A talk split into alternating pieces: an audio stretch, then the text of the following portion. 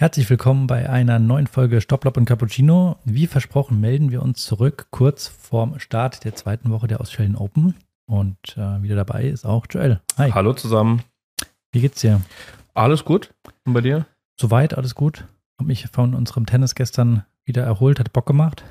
Äh, hab allerdings, äh, gestern fand ich schon kalt in der Halle, dass die nicht beheizt war. Oh ja, Außentemperatur war ja, glaube ich, minus 6 Grad so, zu der Zeit. Ja. Und in der Halle, wie gesagt, wird ja nicht geheizt. Da hat man ja wirklich seinen eigenen Atem gesehen. Das war schon echt kalt. Ich fand es halt nur schwer, weil man nie so richtig, richtig warm wurde, ne? Genau, Merkt ja, und vom, wir haben uns natürlich wieder vorbildlich nicht warm gemacht.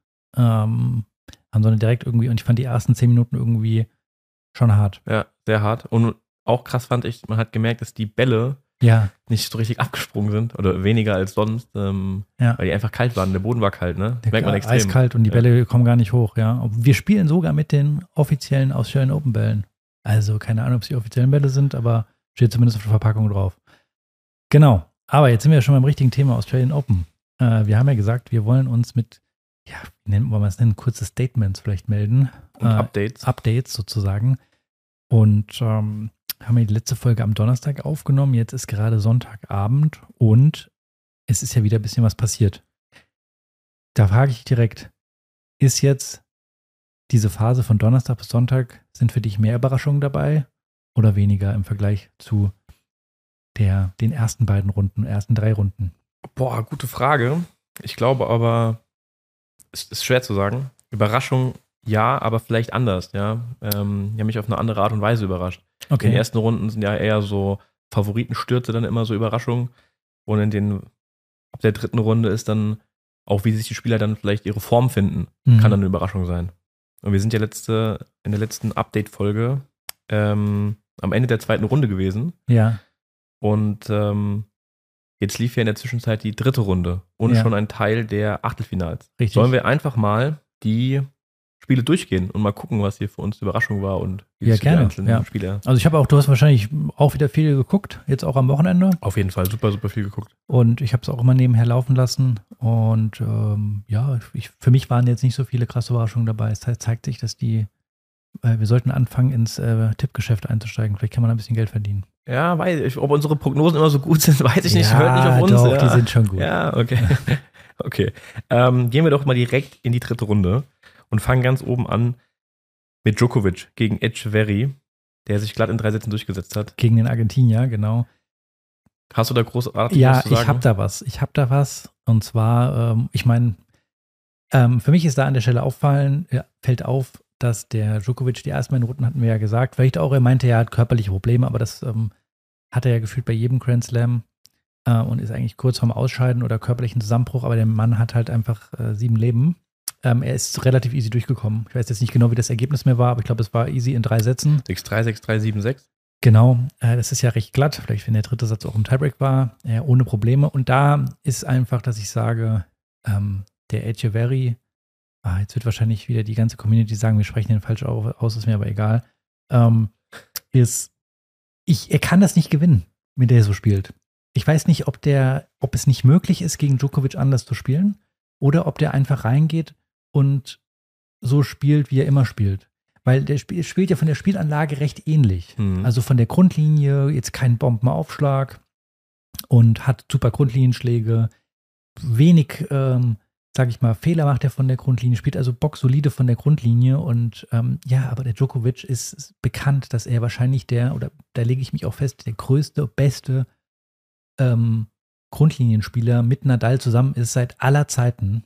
Mhm. Und ähm, wenn du dann versuchst, den Djokovic von der Grundlinie zu besiegen, ist das für mich zum Scheitern verurteilt. Das schafft im Grand Slam fast keiner. Mhm. Und da würde ich mir einfach mal wünschen, das hatte beispielsweise letztes Jahr, ich meine, Tommy Paul hatte das gesagt, ich weiß nicht, bei irgendeinem Turnier in den USA, der gesagt, ja, ich habe versucht, ähm, was anderes zu machen, vor ins Netz zu rücken, äh, gegen Djokovic und äh, Volley zu spielen. Und es äh, hat gut funktioniert, aber irgendwann habe ich das Vertrauen verloren und darin und habe es gelassen und habe ich ganz glatt verloren. Und ich glaube auch gegen Djokovic, wenn du versuchst, ihn von der Grundlinie zu besiegen, das haben in der Geschichte der letzten 20 Jahre nur eine Handvoll Spieler mhm. geschafft. Mhm.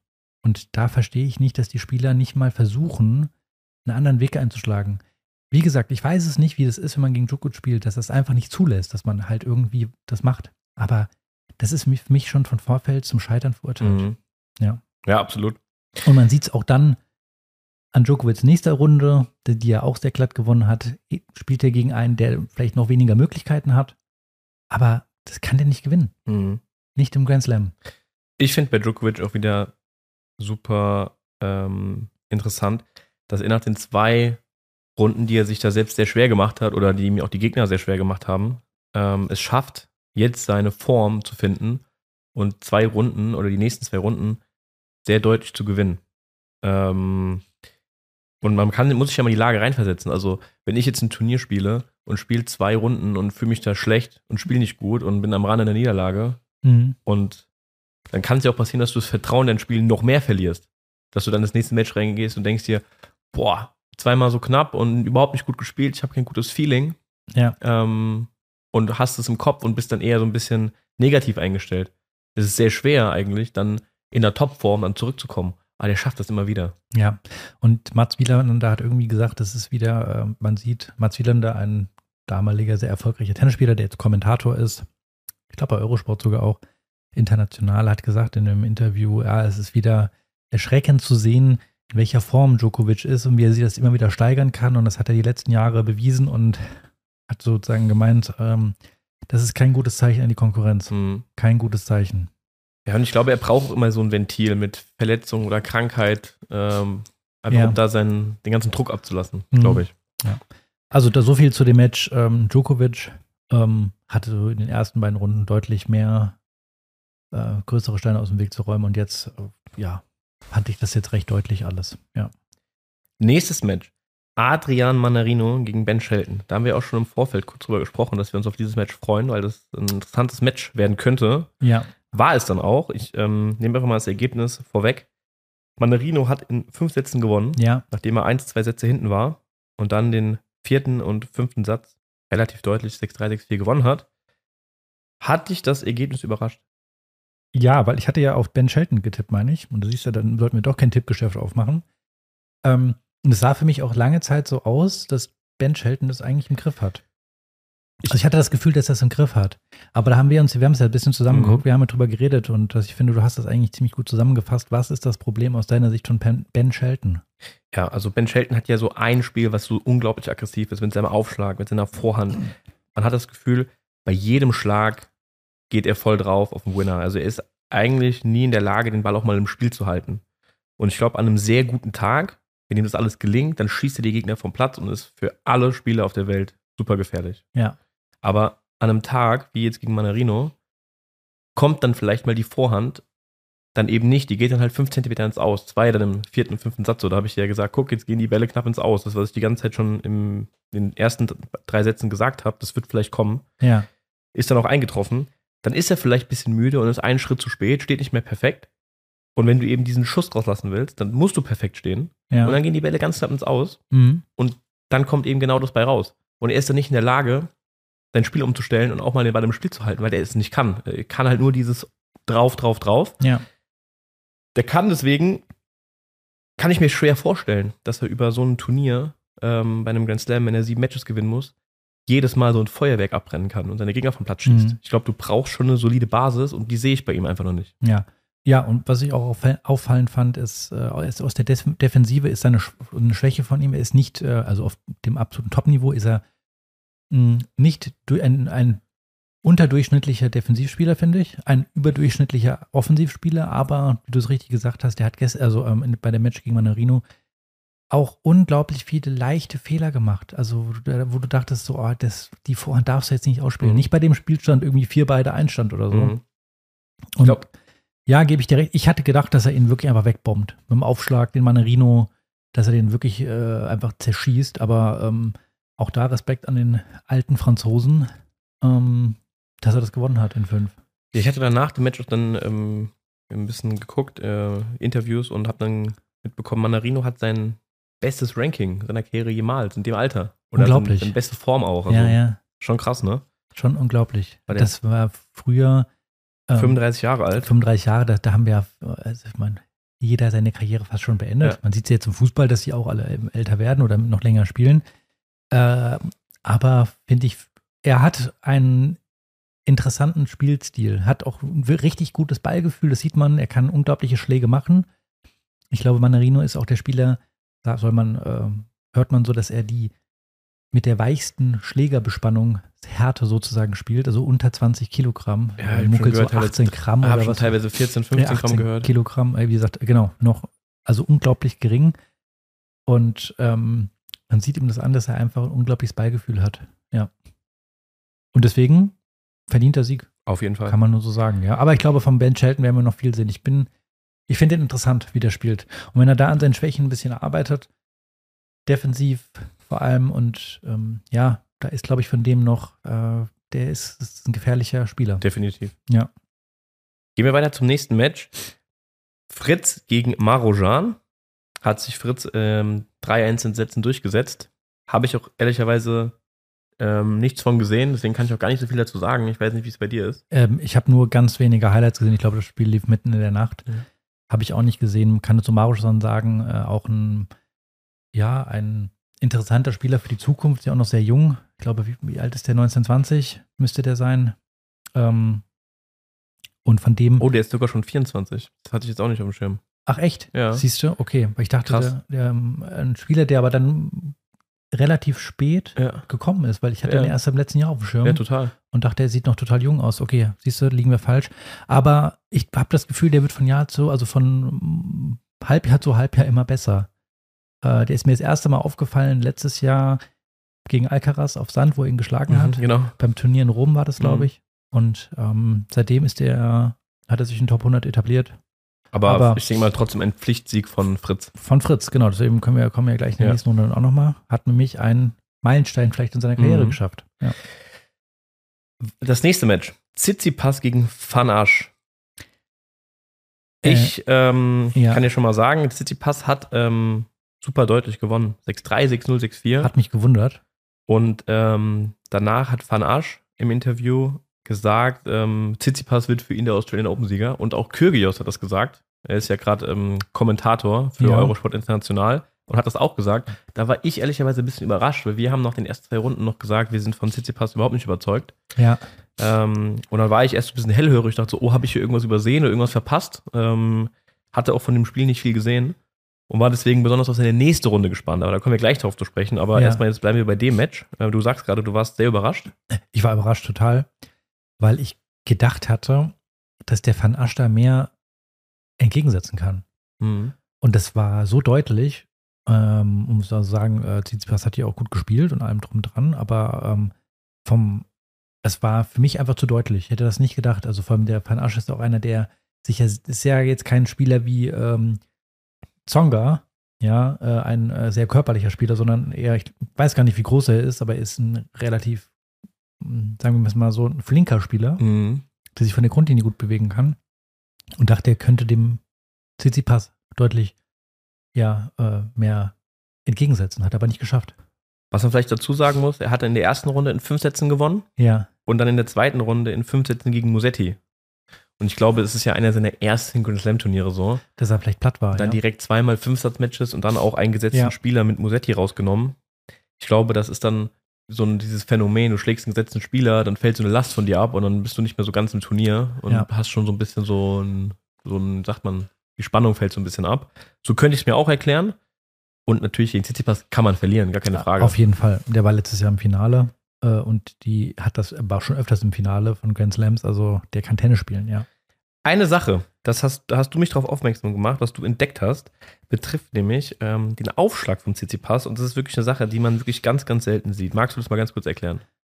Genau, ich hatte dir ja schon mal vor den Australian Open ein Video geschickt von Tsitsipas, das habe ich irgendwo bei Instagram gesehen. Ähm, da hatte ich das Gefühl, dass er ähm, bei der Ausholbewegung von seiner Vorhand irgendwie was geändert hat. Das war ein Trainingsvideo, wo er einfach durch die Mitte Bälle geschlagen hat und vielleicht hat er darum experimentiert, aber es kam mir so vor, dass er irgendwie was an seiner Vorhand geändert hat. Es sah so aus, als ob er den Griff geändert hätte, Mhm, also genau. in Richtung etwas extremer, aber da muss man sehr vorsichtig sein, weil es könnte auch damit zusammenhängen, dass er den, das Handgelenk vielleicht auch anders hält. Also Mhm. das kann man von außen manchmal aus der Perspektive von der Kamera konnte man das nicht so richtig sehen, aber das sah so aus und er hatte seine, ähm, ich fand seine Ausholbewegung verändert. Es hängt ja auch miteinander zusammen, wenn du den Griff änderst, dann ändert sich automatisch auch die Ausholbewegung. Könnte damit zusammenhängen, genau. Und äh, aber ich, mir ist es beim, beim äh, Australian Open dann jetzt nicht so, so Mhm. stark aufgefallen. Als anderes Beispiel könnte man da beispielsweise sagen, Misha Zverev, ähm, der eine sehr verkorkste Vorhand hat, sage ich jetzt mal. Mhm. Ja, der Bruder von Alexander Zverev. Und hatte auch im Training dann seine Vorhand geändert, wo du dachtest so, ach krass, die sieht ja gar nicht so schlecht aus. Und im Turnier war das dann wieder ins alte Muster Ja, ja, zurückgefallen. genau. Und ich glaube, beim Tsitsipas ist das ganz genauso. Aber dann habe ich gesehen, oder ist mir aufgefallen, er hat seine Aufschlagbewegung auch geändert. Und zwar hat er früher beim Aufschlag gibt es im Endeffekt, ja, gibt ja verschiedene Varianten, aber der Beinarbeit, die eine Variante ist, also vielleicht so eine etablierte Variante ist, dieser breite Stand. Wie, äh, schaut euch mal Videos an äh, von Roger Federer. Also beide Füße stehen am Boden, bewegen sich nicht, sind vielleicht 30, 40 Zentimeter auseinander und dann wird ausgeschlagen. Und das war ja die Ausschlagbewegung, die ich von Tsitsipas immer kannte. Und jetzt äh, sind Videos aufgetaucht, bei denen Tsitsipas seinen rechten Fuß ranzieht beim Aufschlag, sozusagen, also in der Ausgangsposition breite Fußstellung und dann den rechten Fuß ranziehen als Rechtshänder zu so wie so einer Plattform und von da dann aufschlagen. Und das hat mich schon gewundert, dass er seine Aufschlagbewegung ändert, weil eigentlich hatte ich Tsitsipas als einen sehr guten Aufschläger in Erinnerung. Und da habe ich auch mal ein bisschen geguckt, recherchiert, da hieß es dann irgendwie, ja, es könnte was mit seinen Rückenproblemen äh, zu tun haben und wie auch immer. Spekulation, aber mal interessant, dass auch da so ein bisschen experimentiert wird. Ja, also mir ist geschickt, dass ich war auch total überrascht. Ich konnte es erst gar nicht glauben, dass er in einem Grand Slam während eines Matches Ja. ähm, ja auch äh, umgestellt hat. Also er hat hier die Bewegung, so wie ich es verstanden habe, innerhalb eines Matches ähm, nach dem dritten Satz dann plötzlich äh, geändert. Ganz merkwürdig, ja. Ähm, und auf der einen Seite sagen wir immer, wir, wir erhoffen uns von den Spielern, dass sie ihr Spiel weiterentwickeln, an der Technik fallen und, und so weiter und so fort. Deswegen ist es auf der einen Seite super positiv. Aber dann denke ich mir, ist es der richtige Zeitpunkt in einem Grand Slam, ja, ähm, dann solche Änderungen vorzunehmen, weil irgendwie die, ich glaube, die Aufschlagquote ging extrem runter erstmal bei ihm dann wieder. Mhm. Und ich finde immer, in einem Match sollte es ja nicht mehr um Technik gehen. Also solltest du, wenn du auf dem Platz bist, solltest du nicht mehr an deine Technik denken müssen, Ja. ähm, sondern du solltest dich mit, dem, mit anderen Dingen befassen auf dem Platz. Deswegen ja auch, wenn man Spieler coacht, zum Beispiel im Medienspiel auf der Bank sitzt, am besten, also ich mag es nicht, wenn man mir Techniktipps gibt oder ich gebe Ja, auch keine, weil das ist dann, damit sollte sich der Spieler, sobald er anfängt, über seinen Schlag nachzudenken, ist nicht gut. Ja, also das ist eigentlich schon zu spät. Das ist der falsche Zeitpunkt. Dass man vielleicht mal sagt, hier versucht man den Ball ein paar Zentimeter höher zu werfen im Aufschlag, das würde noch, finde ich, ist okay, aber das ist ja ein massiver, eine massive äh, Bewegungsänderung beim CC-Pass. Mhm. Ja. Und wie gesagt, auf der einen Seite positiv, dass er so im Spiel fällt, auf der anderen Seite zeigt es ja, dass er verunsichert ist im Kopf. Wenn er halt während des Ja. Turniers seine Technik plötzlich ändert und was anderes macht, Mhm. ähm, dass er noch gar nicht, dass er momentan einfach gar nicht so weiß, was er so richtig da machen will. Ja. Weil Ja. im Grand Slam ist nicht die Zeit zum Testen, so sehe ich das. Nee, und äh, ich meine, der, muss man sagen, die Australian Open sind ja das Turnier, von dem er selbst sagt, er fühlt sich da am allerwohlsten. Mhm. Ja, er hat ja da irgendwie in Australien ist ja auch eine große griechische Base, so wie ich es Ja. verstanden habe. Der hat da viel, erfährt da viel Unterstützung, fühlt sich da sehr wohl, hat jetzt auch da auch immer sehr, sehr große Erfolge gefeiert bei dem Turnier. Äh, weit gekommen, letztes Jahr Finale. Lässt jetzt auch viele Punkte liegen. Genau, lässt viele Punkte liegen und ähm, zeigt natürlich, dass er sich halt da aktuell überhaupt nicht wohl fühlt mit seinem Spiel. Und äh, man kann es ja schon vorwegnehmen, hat sich ja auch bestätigt. Mhm. Ja, er ist auch rausgeflogen eine Runde später. Ähm, ja, Preise vorbei. Aber interessant auf jeden Fall, ja, dass man sowas auch sieht. Äh, Vielleicht ist es so, dass wir es bei den anderen Spielern einfach, dass die das auch machen und wir es einfach nicht wahrnehmen. Ja, ich glaube, man, man sieht ja häufig mal Trainingsvideos, wo man sich so sagt, ach krass, guck mal hier, der hat ein bisschen was geändert und wie auch immer. Aber das Ganze, wie du sagst, halt sozusagen, ja, ein bisschen, ich vergleiche das immer, äh, das den, den, den Tennisschülern immer gesagt, die, äh, ist, äh, das ist wie beim Autofahren. Du machst einen Führerschein, gehst das erste Mal, bist alleine auf der Straße und da geht's los. Musst du schalten mit Kupplung und was weiß ich nicht alles. Und dann, keine Ahnung, wird die Ampel rot, musst du runterschalten und so. Das ist, du musst noch so viel nachdenken, dass du dann vielleicht mal ein paar Sachen vergisst oder dass das für dich überfordernd ist. Mhm. Und das mit der Zeit, wenn so dieser Automatismus eingekehrt Ja. ist, ja, denkst du über Schalten ja gar nicht mehr nach. Und so Du kannst dich eher auf den. Weg konzentrieren. Genau, ja. Das ist ein super Beispiel, wirklich, ja. Und wenn du beim äh, Tennis sei es auch, wie du das beschrieben hast, du sitzt auf der Bank und einer sagt dir, ach übrigens, äh, bei deiner Vorhand würde ich mal den Griff ein bisschen neutraler nehmen. Das kann ja nur eine Katastrophe ändern. Dann fängst du dann an oder stehst du dann schon davor und guckst, ah, wie halte ich den Griff und dann ändert sich das und dann musst du Mhm. vielleicht mehr, keine Ahnung, kriegst du keinen Spin mehr rein und was weiß ich nicht. Also schwierig. Sehr schwierig. Ganz ja. schwierig, ja. Springen wir weiter zum nächsten Match. Yannick Sinner gegen Baez. Das hat der Sinner ganz deutlich wieder in drei Sätzen gewonnen. 6-0, 6-1, 6-3. Ich habe da auch nur die Highlights gesehen und kann eigentlich nur sagen, es war eine super solide Leistung und keine Chance Ja. für den Baez. Brauchen wir, glaube ich, auch nicht lange weiter drüber Ja. sprechen. Können wir- äh, können wir direkt weiterspringen, weil, äh, ja, äh, keine Chance. Ja. Muss man mal so sagen. Gehen wir weiter zum nächsten Match zu Machac gegen Katschanov. Das, hat, das Match hat der Katschanov in vier Sätzen gewonnen. Ja, Ähm, hat mich jetzt, also auch für mich ein ganz klarer Pflichtsieg. Ja, Katschanov ist die 15 der Welt. Der Tscheche, sein Gegner ist die 75 der Welt. mhm. Und er hat auch schon zwei gute Runden gespielt. Das ist, glaube ich, für ihn schon ein Erfolg, in die dritte Runde zu kommen. Deswegen hat mich das nicht überrascht. Es waren vier relativ enge Sätze. Ähm, und ich habe es ja auch vorher schon gesagt, Katschanov ist ein Grand Slam-Spieler. Ja, Ja. der spielt immer gut bei Grand Slams. Ja, muss man ihm lassen. Das ist ähm, seine, er ist da total stabil und auch für mich immer so ein bisschen underrated. Ja. Äh, spielt wenig auf den Highlight-Plätzen. Also ich habe ich immer so, ich sehe immer, Kaschanov ist für mich immer einer, der unterm Radar plötzlich im, in der zweiten Woche steht, wo man sich so fragt, hä, gegen wen hat er denn alles gewonnen? Ja. Also, ja. Äh, spielt für mich total unspektakulär. Nicht schön anzugucken, finde ich. Aber ähm, total stabil, was er die letzten Jahre da, da macht. Ja. Deswegen lass uns direkt weiterhüpfen zum nächsten Match. Der Australier Deminauer gegen den Italiener Cobolli. Hat Deminauer auch ganz klar in drei Sätzen gewonnen. Mhm. Auch glatt 6-3, 6-3, 6-1. Auch hier ähnliches, äh, ähnliche Voraussetzung. 10 der Welt gegen die 100 der Welt ist ein klarer Pflichtsieg. Ja, aber Koboli ist ja noch, wie alt ist der jetzt? Cobolli ist ähm, Äh, ist ja auch noch ähm, einer der neuen Spieler 21 ist Cobolli. auf der Tour, genau, äh, ein junger Kerl. Und ähm, muss man ja sagen, als 100 der Welt zwei Runden Grand Slam gewinnen, gegen 18 gesetzt in der ersten Runde. Gegen, Genau. äh, und sich durch die Quali gespielt übrigens. ist schon gegen Jari und dann gegen Kotov in vier Sätzen gewonnen. Gleiches wie bei Van Asch, so ein ja, bisschen, ne? Also muss man dem auch beiden mal sagen, also von denen Van Arsch, Goboli, das sind ja alles wirklich eine Generation von Spielern, von denen wir in den nächsten Jahren hören, wenn wir dann hören, Manarino mit 35 Jahren beste Ranking, also die haben noch ein bisschen Zeit, Richtig. sich zu entwickeln. Genau. Richtig. Ja. Dann äh, Sebastian Korda gegen Rublev. Habe ich eigentlich gedacht, das könnte eine richtig heiße Partie werden. Aber Rublev hat da ganz kurzen Prozess gemacht in drei Sätzen. 6-2, 7-6, 6-4. Mhm. Ähm, ja, Korda ist so ein Spieler, aus dem ich nicht so ganz schlau werde, ja. Der gefühlt hat ja alles, sieht toll aus, was er macht.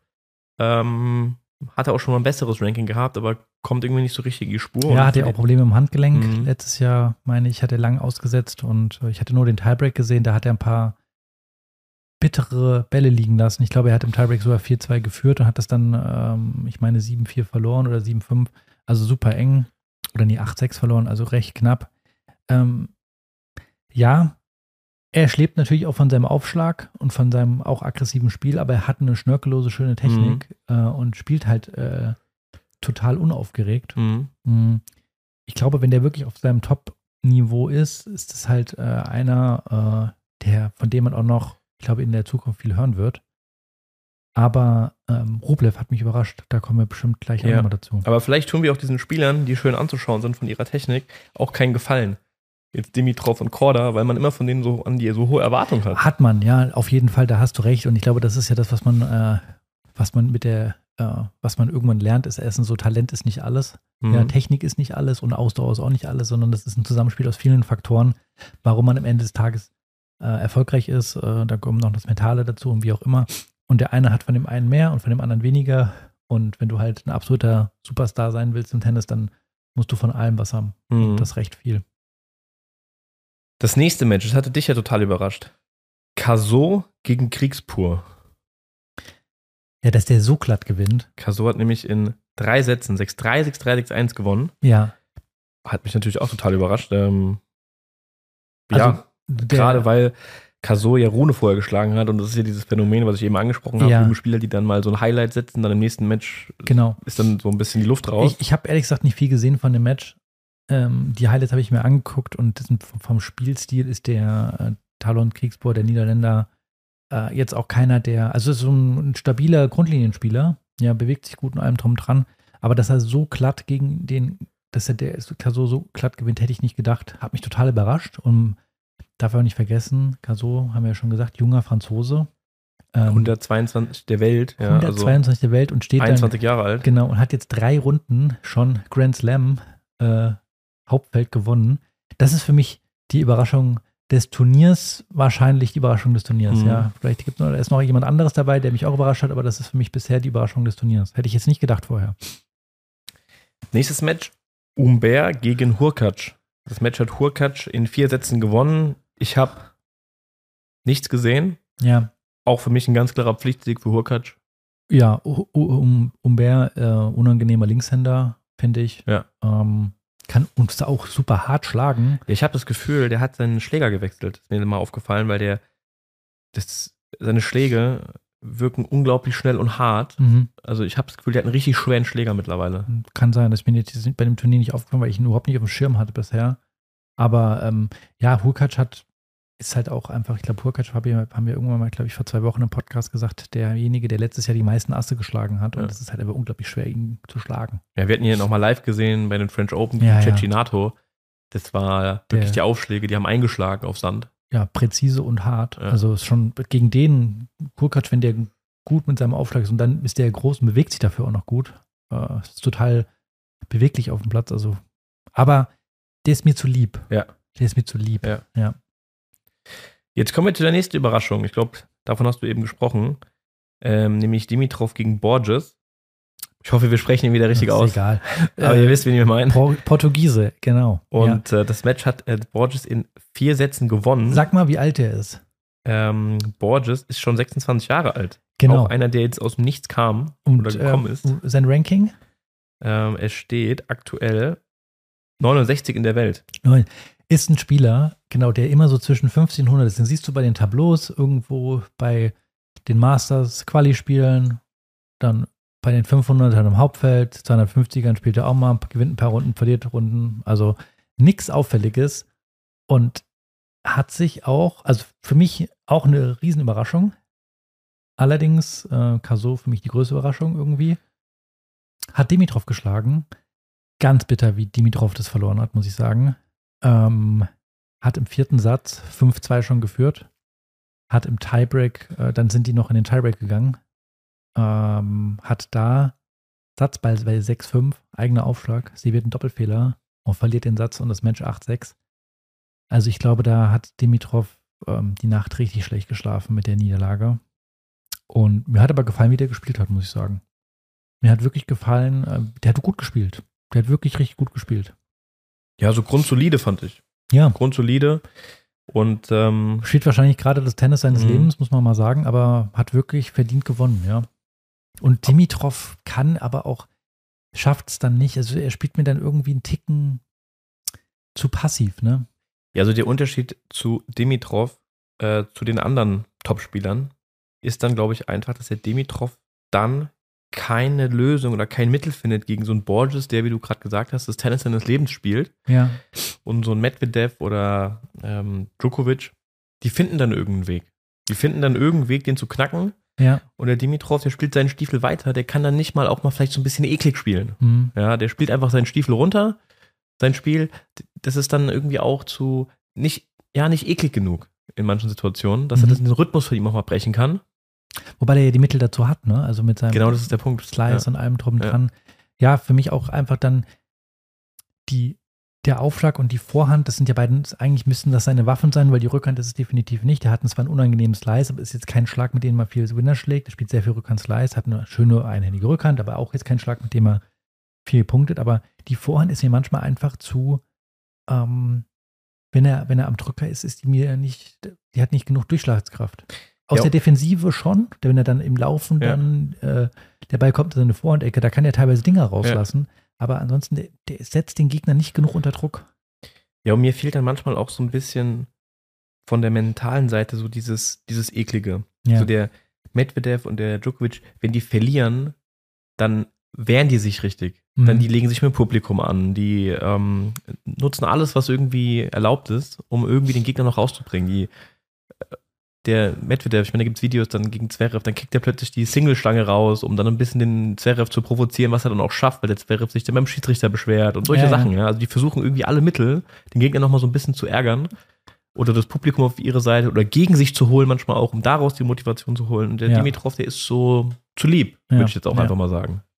Da fehlt vielleicht so ein bisschen dieses so, ich versuche es nochmal an allen Ecken und Enden, ähm, wenn es spielerisch nicht klappt, ähm, das Match zu Ja. Muss ich aber auch da lassen, der hat, äh, wie die meisten Spiele, die ich jetzt wieder beobachtet habe, ist, äh, kann man sich so eine Scheibe von abschneiden. Wie ruhig die bleiben, wie schwierig das ist, wenn man hinten liegt und irgendwie vielleicht äh, am Rande einer Niederlage ist. Die bleiben ruhig und geben nach wie vor ihr Bestes.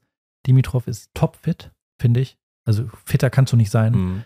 Also finde ich schon beeindruckend und ähm, ja, kann ich jetzt auch nicht mehr zu sagen. Nächstes Match. Oja Aliassim gegen Medvedev. Und vielleicht ganz kurz zur Vorgeschichte zu diesem Match. Ähm, wir haben ja gesagt, Oja Aliassim für uns überraschend, dass er sich mal zwei Runden im Grand Slam Ja, ähm, durchgespielt hat, weil er eigentlich gerade keine gute Form hat. Eigentlich auch verrückt, ne, dass wir von einem Oja Aliassim sagen, es ist gut, dass er mal zwei Runden im Grand Slam ja gewinnt. das hat er letzten Jahr hat er nicht so gut performt, ja. Ähm, und dann Medvedev, der ja noch in der letzten Podcast-Folge haben wir noch live sein, das Ende gesehen und davon berichtet mit diesem Match, was ganz spät geendet ist und er jetzt wahrscheinlich super wenig Schlaf bekommen wird. Und er hat dann wirklich ganz, ganz glatt in drei Sätzen gegen Oja Aliassim gewonnen. Und das hat mich super stark beeindruckt einfach, weil Ja, ähm, er, du hast von ihm danach kein Interview gehört, in dem er sich beschwert über den Turnierveranstalter und wie scheiße alles ist und er ist müde oder sonst irgendwas, sondern der war still, ist auf dem Platz und hat den einfach mal in drei Sätzen weggemacht und Ja. macht danach einfach einen lockeren Spruch äh, zu der ganzen Müdigkeit und Schlafthematik. Ich kann ja mal sein ähm, Zitat äh, vorlesen, was er Ja, im ja. Interview gesagt hat. Er hat gesagt, I have this super ability, I can sleep wherever I want, whenever, whenever I want. ja, Und ich finde, das beschreibt auch so ein bisschen seine coole Art, dass er einfach, ähm, oder so, das ist auch so, so eine, die Einstellung von so einem Champion, dass er das dann einfach locker nimmt. mhm. Wahrscheinlich war der sauer und war auch dann so, hat gesehen, ey Mann, ich habe einen Nachteil anderen gegenüber. Aber der lässt sich das nicht anmerken und macht das Beste draus. Und du hast es ja auch heute mir schon richtig gesagt oder gestern. Du hättest dich, vielleicht magst du es selbst sagen, äh, dass ja, ich wäre die klassische Salzstange wäre weggebrochen, 100 Prozent, das weiß ich jetzt schon. Ist einfach so. Ich hätte mich so aufgeregt darüber, dass der Scheißveranstalter mich so lang auf den Platz geschickt hat. Ja. Ich hätte mit Absicht auch noch schlecht geschlafen, so ungefähr. Ja. Ne? Also ähm, ich glaube, äh, das ist schon herausragend, äh, wie er damit jetzt umgegangen ist. Und das ist halt, da trennt sich immer die Spreu vom Weizen, ne? Äh, dass er da rausgeht und das dann halt gewinnt. Man muss sich das mal wirklich vorstellen. Der ist nicht vor 6 Uhr äh, ins Bett und ähm, hat keine Erholung gehabt und ähm, den Tag, das ist ja der, der freie Tag, da hat er dann gepennt und hat dann vielleicht nochmal trainiert und wie auch immer, aber geht am nächsten Tag hin und gewinnt dann so deutlich gegen einen ja, etablierten Top 20, Top 10 Spieler und äh, haut danach so einen Spruch raus von wegen so, ja, juckt mich alles nicht. Äh, pf, ich kann auch auf Mhm. der Parkbank pennen. Ja, er ist schon Wahnsinn. Also da sieht man einfach, der ist, das ist halt ein Top 5 Spieler. Ja. Vom Mindset Wow, her, ne? Wahrscheinlich sage ich sogar Top 3. Ja. Okay, nächstes Match. Zverev gegen Mikkelsen. Wir haben ja vorher gesagt, dass wir da mal ganz gespannt sind, was der Mikkelsen sagen wird. Und ich habe ja auch schon gesagt, dass ich von Mikkelsen nicht viel gesehen habe. Das war jetzt das erste Mal, dass ich wirklich mal ein ganzes Match von ihm gesehen habe. Und ich war, muss ich ehrlich sagen, nicht so beeindruckt von ihm. Ja, ich war ein bisschen mehr beeindruckt. Also, was heißt beeindruckt? Ich glaube, ich sehe es vielleicht ein bisschen besser als du. Wir hatten ja schon ein bisschen drüber gesprochen. Hm, ja, es wäre ganz locker gewonnen eigentlich. Ne? Also, ich weiß das Ergebnis jetzt nicht mehr. In, in, 6-6-2, 7-6-6-2. in, in drei, genau, ganz locker. Ähm, der, man hat schon noch mal gesehen, ich finde, also, ich, kann ich vielleicht ein bisschen weiter ausholen. Ich hatte ja letzte Woche gesagt, dass ich äh, finde, dass die ersten Runden für die Topstars, dass die Probleme hatten. Finde ich jetzt, die, die nächsten zwei Runden hatten sie das deutlich weniger. Ähm, auch der Zverev.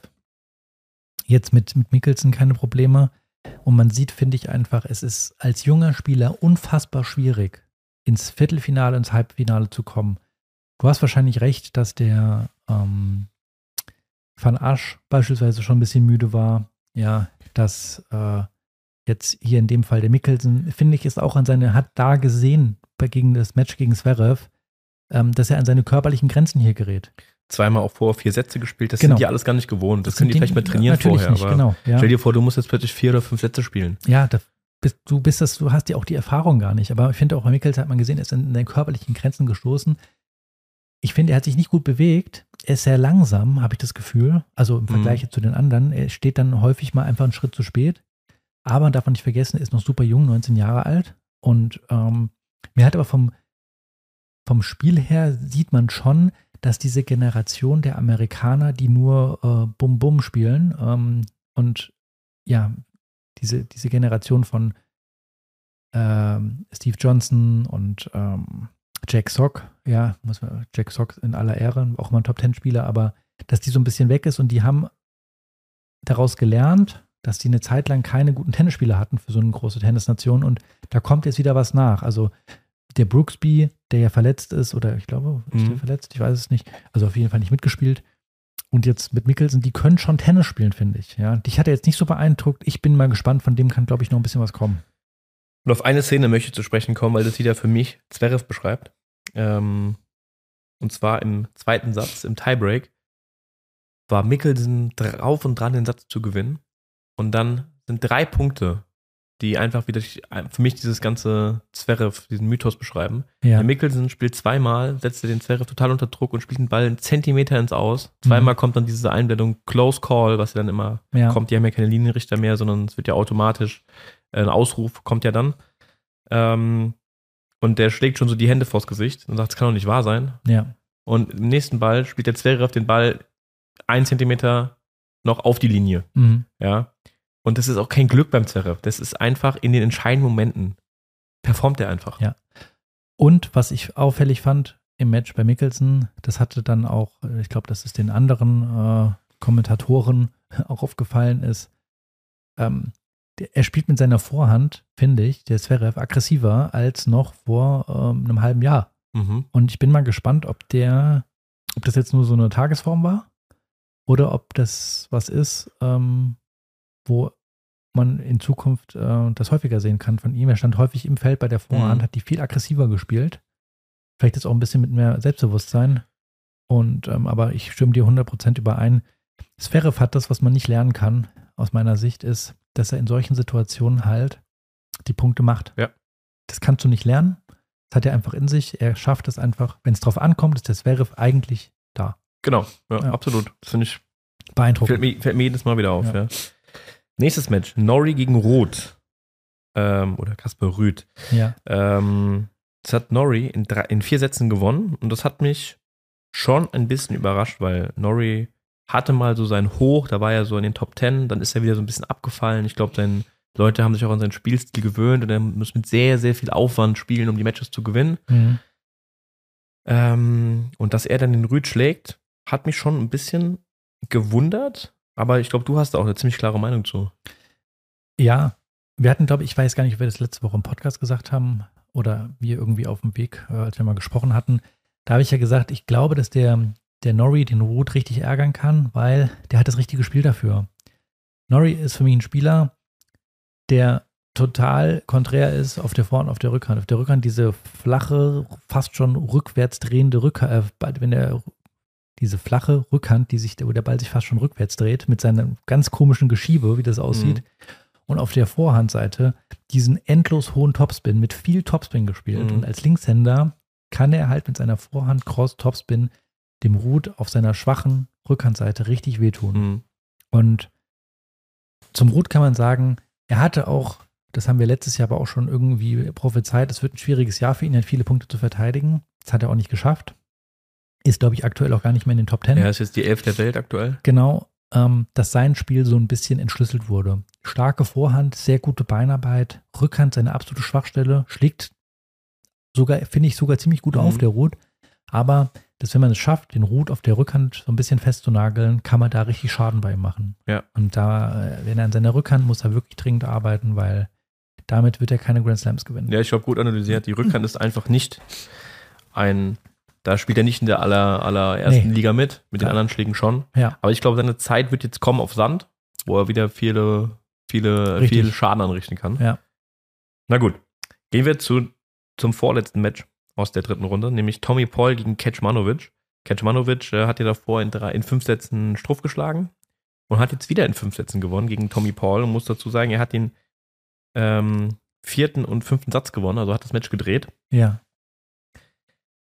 schon eine kleine Überraschung. Ich meine, Tommy Paul ist immerhin die 14 der Welt. Kecmanovic ist die 60, aber ich finde, Kecmanovic hat schon häufig gezeigt, dass er diese Spieler schlagen kann. Mich wundert, dass er es nicht schafft, sich da vorne zu etablieren. Mhm. Ich kann dir gar nicht sagen, wo es da fehlt. Ähm, auf jeden Fall für mich eine Überraschung. Mh, mm, jetzt natürlich hartes Los. Kommt jetzt in der nächsten Runde gegen Al Alcaraz und hat jetzt zwei Fünfsatz-Matches in den Knochen. Ist jetzt ja. nicht die beste Voraussetzung. Ja, aber das sieht man beispielsweise ein Spieler, der Ketmanovic, der schon lange auf der Tour ist, der kann diese Belastung Fünfsatz-Matches wegstecken. Der hat Erfahrung im Vergleich zu den jungen Spielern. Gewinnt dann jetzt wieder ein Fünfsatz-Match. Ja, mhm. ich glaube, er hat den vierten Satz 7-6 gewonnen. Und dann ähm, 6-0. Und dann ist, glaube ich, der Tommy Paul einfach auch ein bisschen weggebrochen.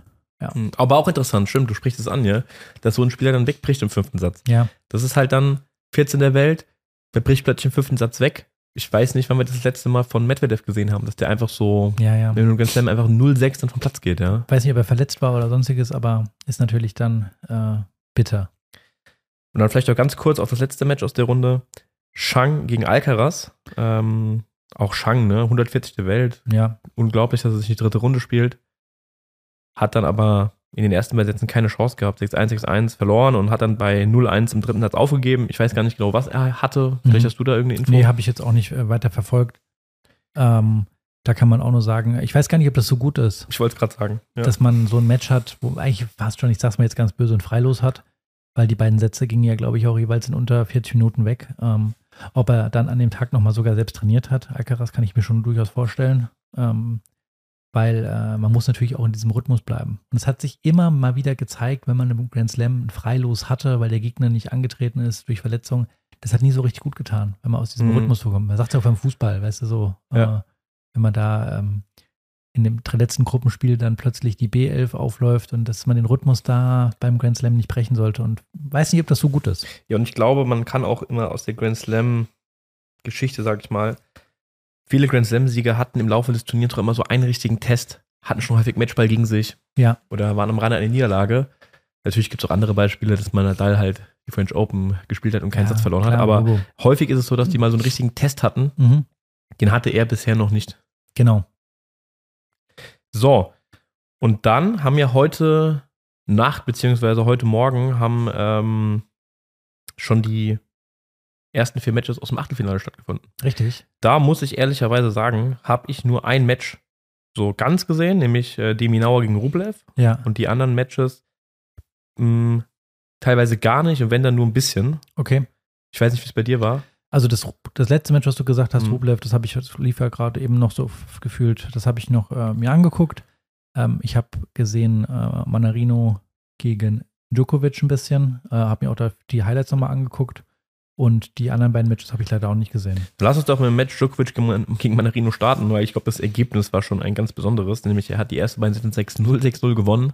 Ja. Und sogar Manarino hat auf der Bank dann äh, beim Seitenwechsel, bei der Satzpause zu seiner Box so eine Brille mit seinen Händen gemacht so, genau. und hat selbst gelacht. Ne? Ja, ähm, ja.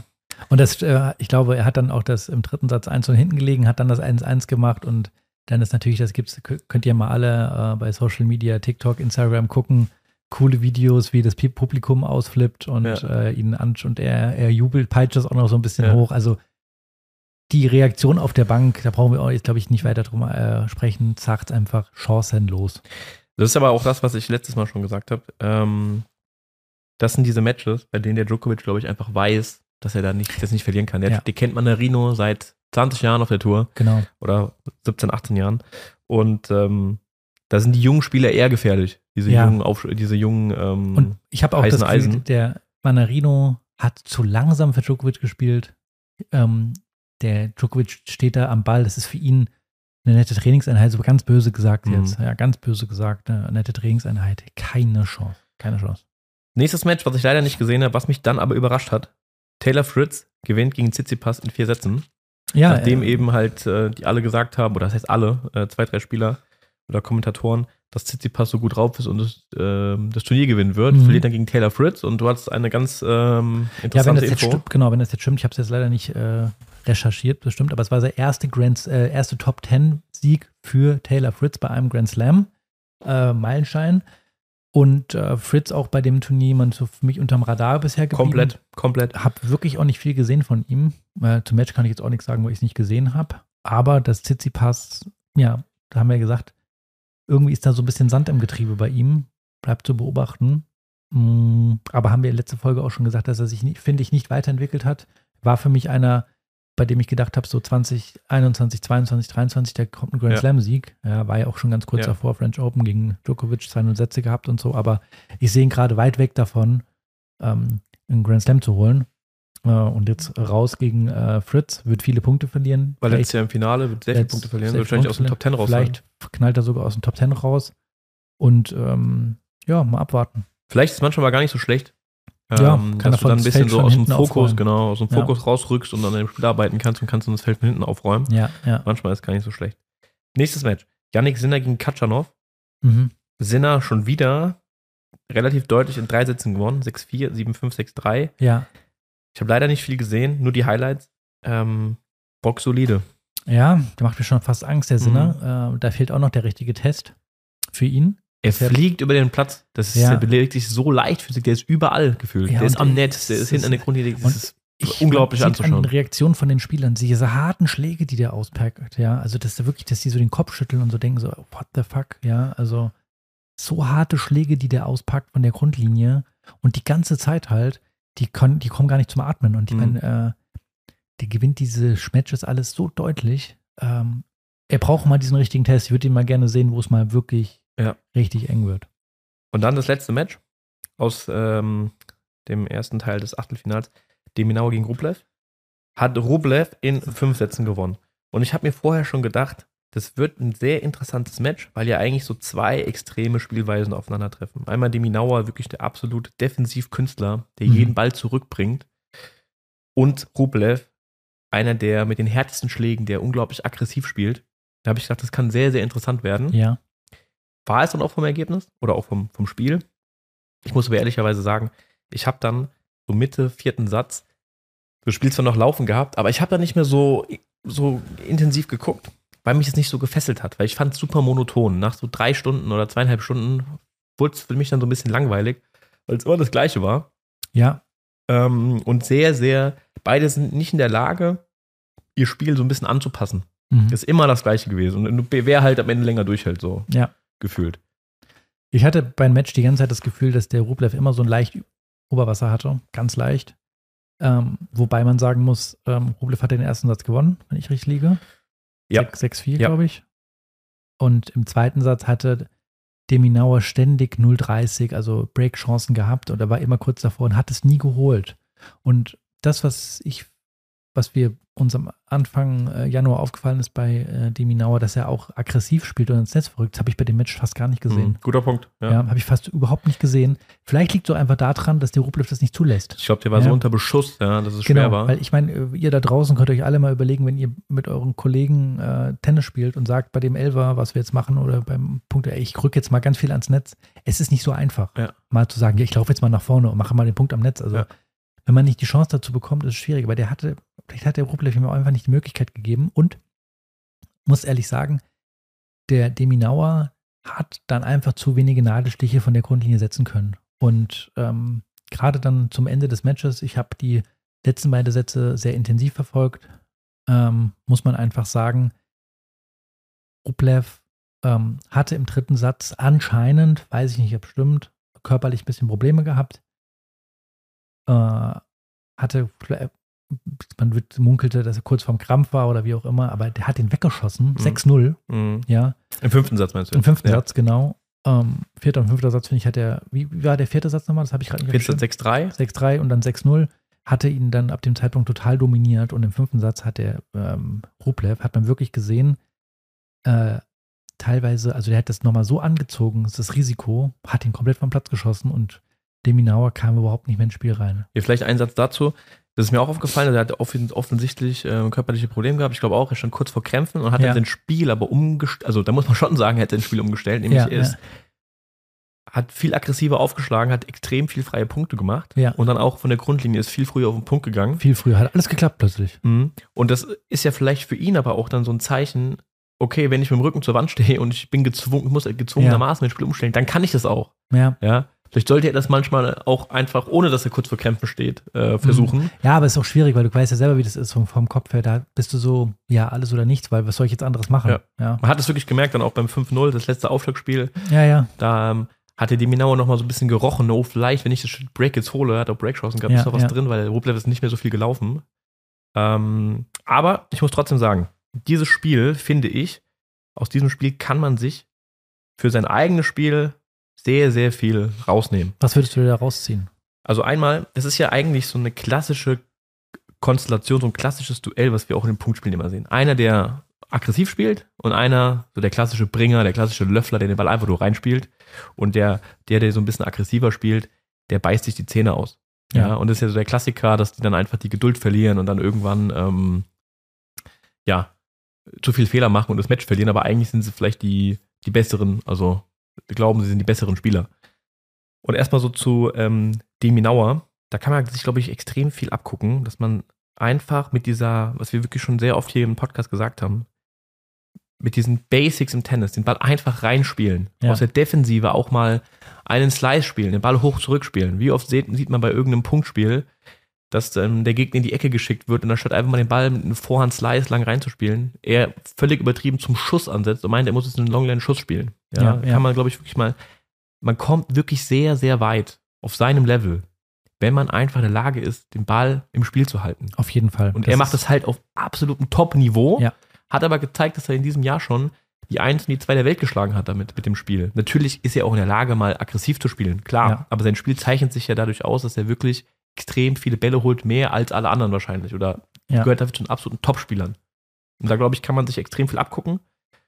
Und dann Rublev hat einfach gezeigt, wie man aber dann so einen Spieler schlagen kann. Mhm.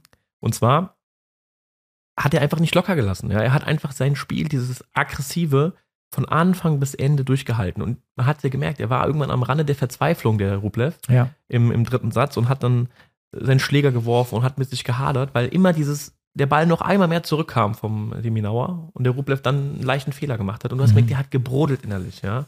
Weil er sich denkt, eigentlich reicht es doch schon. Gegen andere habe ich den Punkt schon längst. Der bringt aber immer einmal mehr zurück.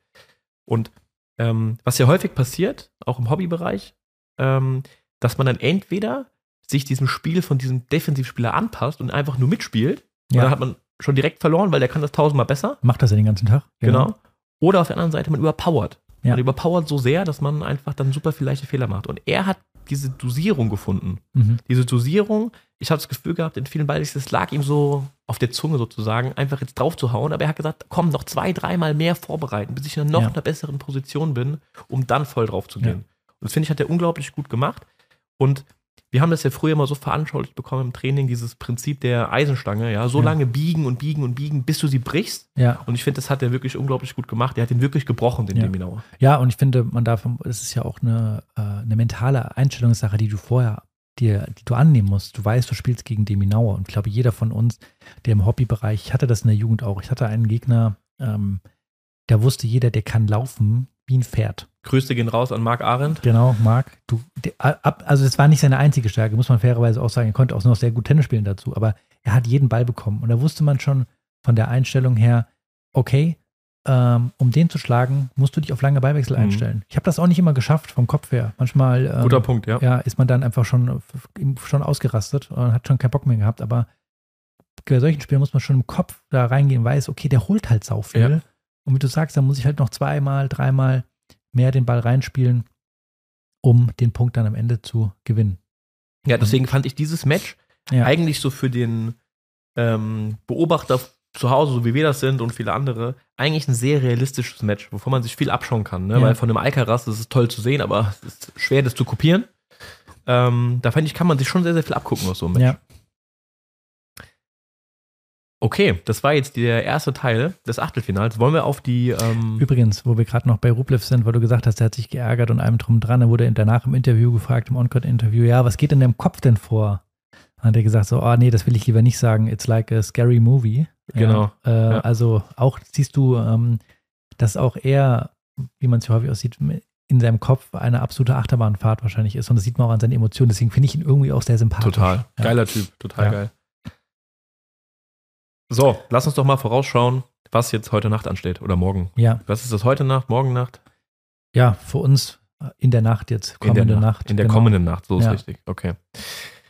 Nämlich der Überraschungsspieler Kaso spielt gegen Hurkacz. Mhm. Hurkacz ist neun der Welt, ich will es nochmal betonen. Ähm, wie siehst du das? Kann ich mich nicht festlegen, ehrlich gesagt. Also ich gönne es irgendwie dem Kaso. ich finde es irgendwie eine geile Geschichte. Ich würde es ihm gönnen, wenn er da nochmal weitergeht. Und ich, er hat jetzt auch ein bisschen Energie gespart, ne? Also äh, mhm. dadurch, dass er jetzt die letzte Runde so deutlich gewonnen hat, kann er vielleicht ein bisschen erholen. Klar, Hurkacz ist einfach ein sauschwieriger Gegner, den du erstmal schlagen musst. Ähm, ich traue es ihm aber zu. Ähm, ja, ich ist jetzt halt blöd gesagt, ja, es kann alles passieren. Würde mich jetzt aber auch nicht wundern, wenn er deutlich in drei Sätzen verliert, ja, weil er vielleicht diese Konstanz über den Grand Slam noch nicht so aufbringen kann. Aber ich traue es ihm zu. Ich traue es ihm wirklich zu. Okay, also ich glaube, Hurkacz wird das ganz deutlich machen weil Caso bisher keinen Gegner hatte mit so einem Aufschlag. Mhm. Und ich glaube, das wird für ihn einfach eine ganz neue Situation sein. Ich glaube nicht, dass er schon so häufig gegen so einen Aufschläger gespielt hat. Ja. Also er hat in der ersten Runde. Also auf Grand Slam-Niveau, ja. dass er ihn schlagen kann, gebe ich dir recht. Aber wie gesagt, ich traue es ihm auch zu. Also ist okay. Ich, ich tippe auf Caso, du tippst auf äh, Hurkacz. Ja. Ähm, nächstes Match, Borges gegen Medvedev. Ja. Für mich ganz klar. Kann, Medvedev. Kann ich mir auch nicht vorstellen, ja. Dann Zverev gegen Norrie. Dazu schon eine ganz interessante Analyse. Pack die mal aus.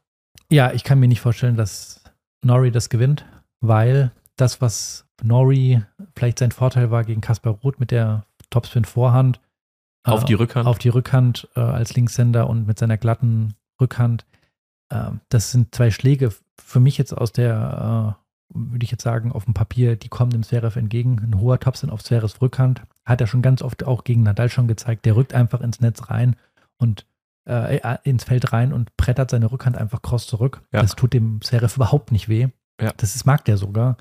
Und diese flache Rückhand, ähm, diese geschobene Rückhand, vielleicht, wenn, wenn, wenn Nori ihn da versucht, auf der Vorhand anzuspielen, das tut ihm vielleicht sogar auch gut. Ja, also diese aus der Hüfte raus so ein bisschen Vorhand spielen. Also ich kann mir nicht vorstellen, dass der Nori ihm da gefährlich wird würde mich total wundern, wenn, wenn der Zverev diese Runde verliert. Ja, sehr gute Analyse. Da würde ich aber fast sogar sagen, bei der Rückhand, die könnte ihm sogar wehtun, weil der Zverev natürlich so lang ist, der muss dann immer tief runtergehen, mhm. ähm, dass es ihn damit, damit schon ein bisschen beschäftigen kann. Ja, aber ist die, glaubst du, dass die Rückhand so flach Nein, ist? Nein, also ich glaube einfach nicht, dass, ja. dass, dass, du mit einer Rückhand gegen eine Vorhand auf Dauer gewinnen nee, kannst. Ja. glaube ich nicht. Also deswegen würde mich, wenn der Nori das gewinnt, das wäre für mich die, das wäre für mich eine mega Überraschung. Das finde ich auch, ja. ja. Und letztes Match, Kecmanovic gegen Alcaraz. Da ja. Ich glaube, dafür spielt der Kecmanovic einfach auch ähm, zu ungefährlich, um auch da im Alcaraz. Aber wie gesagt, Alcaraz, äh, also abgesehen davon, dass der Kecmanovic körperlich, glaube ich, schon einige Punkte, äh, Batterie ein bisschen leer sein könnte. Ja. Ähm, das Einzige, was ich sagen würde, ist, dass der Alcaraz vielleicht aus dem Rhythmus gekommen ist, aber ich kann es mir eigentlich auch nicht vorstellen. Ja. Dann können wir natürlich schon auf die zwei Viertelfinals ähm, gucken, die dann in der Nacht draufgespielt werden, nämlich einmal Djokovic gegen Fritz. Ja. Für mich auch eine ganz klare Sache. Kann ich mir auch nichts. Äh, Hoffe ich mal, dass Fritz da mal was anderes probiert, weil von der Grundlinie ja. wirst du es nicht gewinnen, kann ich mir nicht vorstellen. Und dann Sinner gegen Rublev. Und da hast du ja auch nochmal eine interessante, ähm, interessante Statistik ähm, rausgekramt zu Rublev. Ja, Rublev hat in den Viertelfinals bisher in seiner Karriere Grand, auf Grand Slam-Ebene 0-9 Bilanz. Ähm, das ist natürlich äh, auch jetzt was gegen Sinner. 100% auch in seinem Kopf ist. Ja. ja, es ist noch nie über das Viertelfinale hinausgekommen, hat er wirklich 0-9 bisher. Und ich meine sogar beim letzten Mal, beim letzten Grand Slam, als er das neunte Mal verloren hat, hatte er sogar danach im Interview irgendeinen lustigen Spruch dazu gesagt. Also keiner schlägt ihn zehnmal sozusagen. Äh ja, eher so, ähm, hat sich so ein bisschen ins Lächerliche gezogen, dass ja. er der ähm, erste Spieler ist, der es schafft, neunmal ähm, ja im Viertelfinale zu, zu verlieren. Ja, ich, ich, sehe da auch, wenn man so einfach jetzt mal die, äh, die bisherige Leistung ansieht, äh, was die Ergebnisse angeht, Sinner als Favoriten. Rublev hat aber, finde ich, heute auch stark gespielt. Also äh, ich glaube, dass der Sinner das macht, aber hm, ich glaube, im, im Kopf vom Rublev ist dieses 0-9, das ist wie so ein Dämon. Und das finde ich halt total krass. Also es spielt die 4 gegen die 5 der Welt. Mhm. Aber für mich ist das eine ganz klare Sache. Also vielleicht werde ich jetzt wieder überrascht und ich gebe die wieder ja, eine ganz schon recht, Prognose ja. ab, aber für mich ist es aktuell, wenn ich mir die beiden Spiele angucke, so weit voneinander weg. Ja. Wirklich. Ich bin gespannt. Ja, das ist also. die eine, eine eigene Weltranglistenposition unterscheidet die beiden. Das ist ja, eigentlich ja. total krass. Ja, das waren jetzt die, ähm, die Vorausschau bei den Herren. Ähm, ja, ich muss auch mal fairerweise sagen, bei den Damen, ich verfolge es einfach sehr wenig, äh, bin ich ganz ehrlich. Ich verfolge einfach sehr wenig Damen-Tennis, also vor allem die Ergebnisse. Ich schalte ab und zu mal rein ähm, was das so angeht. Ähm, du hattest, glaube ich, vorhin gesagt, äh, bei den Damen äh, sind nur noch wie viele? Es sind nur noch zwei Spielerinnen aus den Top Ten im Turnier. Genau. Nämlich äh, Sabalenka und Coco Goff. Es Schwiontek, Rebakina, Pegula, Jabeur, Bondrusova, Sakari, Muschova und Ostapenko Mhm. sind alle schon raus. Ja. Ähm, Sviontek raus, sehr überraschend. Auch eigentlich vom Ergebnis her deutlich raus. Gegen eine 19-jährige Tschechin, die jetzt noch nie irgendwie groß im Gespräch war. Ich kannte sie nicht, ich habe sie zum ersten Mal gesehen oder Ja. gehört. Ähm, ist für mich die Überraschung bisher, aber trotzdem sind noch die anderen, wir haben ja gesagt, wir haben ja drei Spieler ausgemacht, Spielerinnen ausgemacht, Goff, äh, Sabalenka und ähm, Sviontek.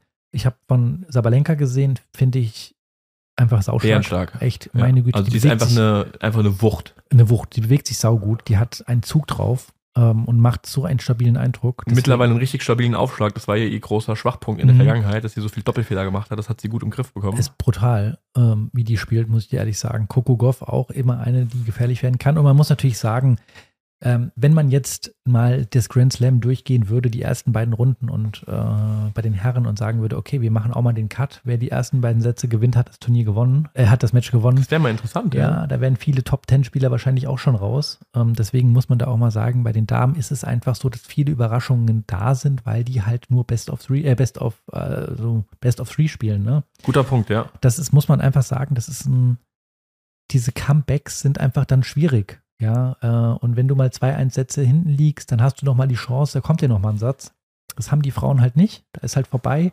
Und deswegen hat man auch in der Vergangenheit bei den Frauen immer sehr viele unterschiedliche Grand Slam-Sieger gesehen, Siegerinnen. Ähm, das äh, macht beim Damen-Tennis auf der einen Seite, finde ich, es äh, ja schön, dass man andere Grand Slam-Sieger sieht. Auf der anderen Seite äh, tut das, glaube ich, den, dem Damen-Tennis nicht gut, muss ich dir ehrlich sagen, Mhm. weil so diese absoluten, weißt du, so diese, diese Bank an Spielern, wo man sagt, das ist so für die zweite Woche, das ist halt super schwer, wenn Ja. du nur äh, Best of äh, Three Ja. spielst.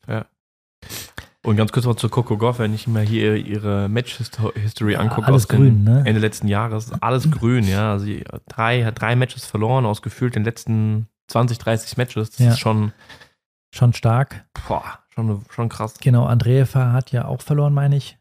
Ja, gegen Ähm, äh, Krejcikova. Genau, aber auch da mit 16 Jahren schon eine krasse Leistung, also unglaublich. Ähm, aber trotzdem, ich sage, dass ähm, bei den Frauen wird Siegerin sein Coco Goff oder Sabalenka. Einer von den beiden wird es machen. Ja, Ich denke, das wir haben war's. jetzt, glaube ich, ziemlich viel.